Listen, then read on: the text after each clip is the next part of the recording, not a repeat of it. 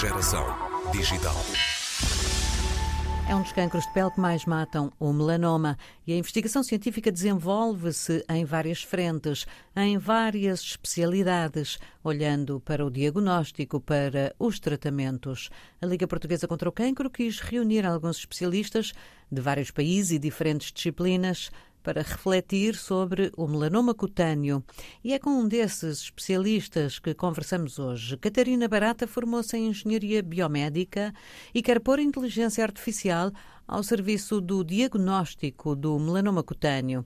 É professora assistente no Instituto Superior Técnico e investigadora no Instituto de Sistemas e Robótica. Eu trabalho orientada para os médicos, na tentativa de desenvolver ferramentas de apoio ao diagnóstico que colaborem com os médicos já há ferramentas que os médicos utilizem efetivamente? Existem, pronto, o tipo de imagens com que eu trabalho, eu trabalho com imagens de dermatoscopia e os aparelhos de aquisição, por vezes, já trazem incorporados um software que ele próprio já tenta dar eh, algum apoio ao diagnóstico.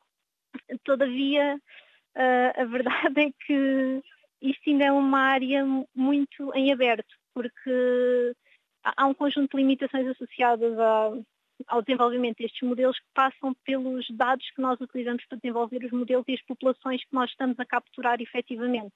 E se estes modelos são efetivamente transponíveis para outras populações. E o melhor exemplo que eu lhes consigo dar é um sistema desenvolvido com pacientes do centro da Europa, da Europa Central, talvez não tenha a mesma performance em pacientes em Portugal, Espanha, por aí fora, em que o fenótipo e o, o tom de pele muitas vezes é diferente. E só isso já faz com que estes sistemas possam falhar, possam dar respostas diferentes.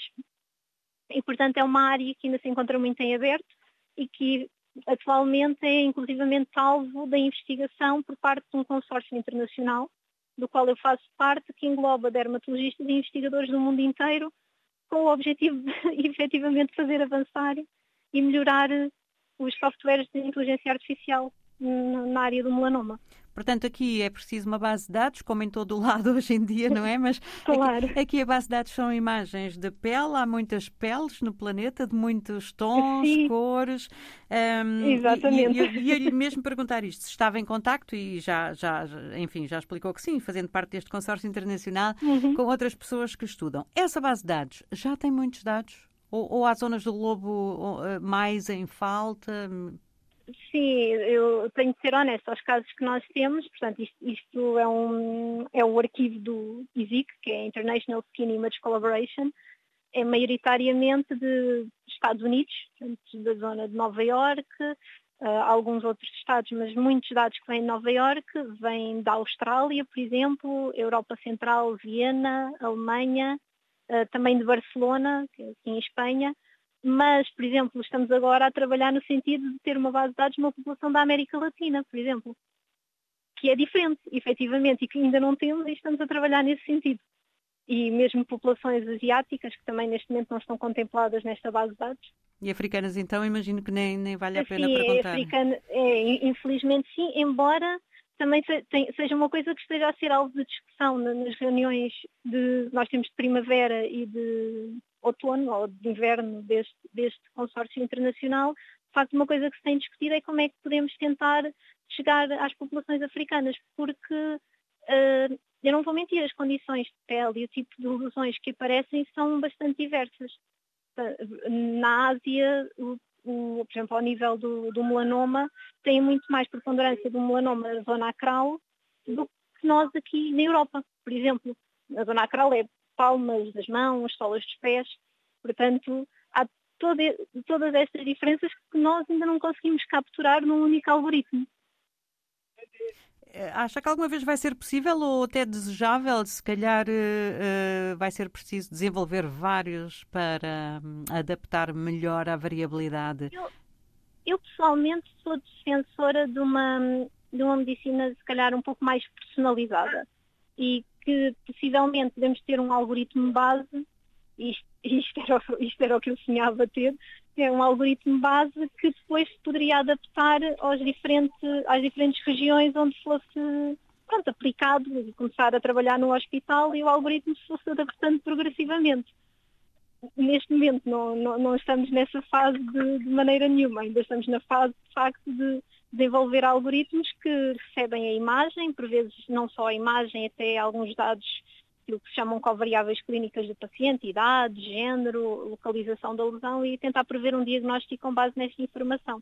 Mas ainda tudo muito com datasets mais controlados, embora se esteja de facto a trabalhar no sentido de combater esta falha que, que, que está reconhecida e que foi identificada até recentemente. Quando fez Engenharia Biomédica, licenciatura e mestrado, não é? Sim. Depois, com doutoramento, se bem percebem, em Engenharia Eletrotécnica e de Computadores, é isto? Exatamente. A, pele era assim o seu objeto de eleição ou, ou foi um acaso que surgiu aqui no, no percurso? Eu confesso que foi um acaso, porque a minha área de eleição era dentro da inteligência artificial, a área de, de aprendizagem máquina, que é o que desenvolve de facto este algoritmo e de visão por computador, que desenvolvem estes modelos para o processamento de imagem.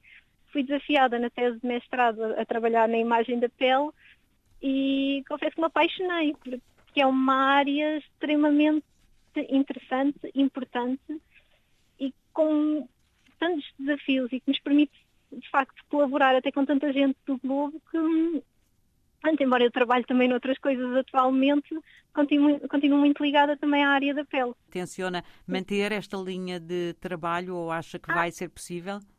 Não, eu, eu, eu, espero que sim, porque hum, atualmente isto não, não, é só um projeto meu, é um projeto que eu tenho em colaboração com a doutora Helena Pópulo do I3S e Patimu. Estamos a tentar levar o trabalho que, que, que se tem feito com a inteligência artificial ao nível do diagnóstico, também estendê-lo ao prognóstico dos pacientes com melanoma. Portanto, estamos muito interessadas, ela, ela, trabalha ao nível da genética e estamos muito interessadas em compreender como combinar a área genética com a inteligência artificial para ter modelos que nos permitam, no fundo, prever o prognóstico dos pacientes e resposta terapêutica. Este não, não será um, não é um trabalho só meu, mas sim, é uma área em que eu tenciono continuar a trabalhar, em paralelo com outras coisas, mas, mas sem dúvida alguma. Vi também na sua página que este ano, e dou-lhe já os parabéns, eh, foi-lhe atribuído o Google Research Award 2021. Sim. O que é que acha que foi determinante? Aqui pareceu-me foi a, única portuguesa, pareceu-me na lista. Uh, sim, foi ele, eles é muito, é muito interessante, eles não, de facto, acho que tentam, por um lado, distribuir eh, os prémios, não, não concentrar numa única, numa única região do globo, o que, o que é muitíssimo interessante, Acho que o que ajudou, o projeto que ganhou foi relacionado com esta questão do prognóstico dos pacientes com melanoma, portanto, uma versão reduzida disto. É um projeto no qual vamos tentar, partir das imagens de dermatoscopia, para prever uh, alterações genéticas no, ao nível dos tumores, que por vezes são indicadores de se o paciente responderá ou não a uma determinada terapêutica, e eu pelo percebido em conversa com o gestor da Google ou o investigador da Google que vai fazendo o acompanhamento do projeto, foi um tema que lhes interessou muito. Uh, aliado, de facto, ao, ao historial que, que, eu já cá tenho de, de, trabalhar na área do câncer da pele e ter algum reconhecimento lá fora, pronto, não só de, do diagnóstico, mas também da perspectiva com que eu abordo esta questão. E muda alguma coisa para si este prémio? Muda sempre, é um prémio importante. Olha, honestamente, permitiu-nos arrancar com este projeto prognóstico, porque andamos há já algum, há dois anos a tentar obter financiamento para o projeto, temos sido sempre excelentes notas, ficamos sempre à porta de entrada do financiamento da FCT e este ano, com este prémio, vamos conseguir arrancar e esperemos nós ter resultados preliminares que, que nos permitam continuar a trabalhar, porque sem dinheiro é muito difícil, especialmente a, a, parte da análise genética, que, que, de facto é mais cara. E, portanto, sim, foi, foi uma lufada de, de ar fresco e um balão de ar para, para, de facto, arrancarmos com o trabalho, porque já tínhamos tudo montado, só precisávamos do financiamento. E ele apareceu então em boa hora? Sim, sim, eu fiquei extremamente feliz, como pode imaginar.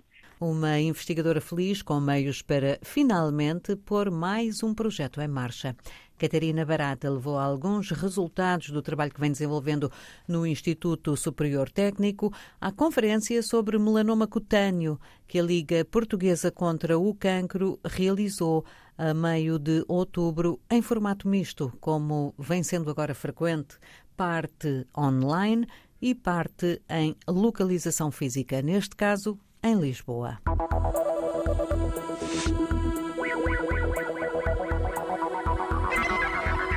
Geração digital.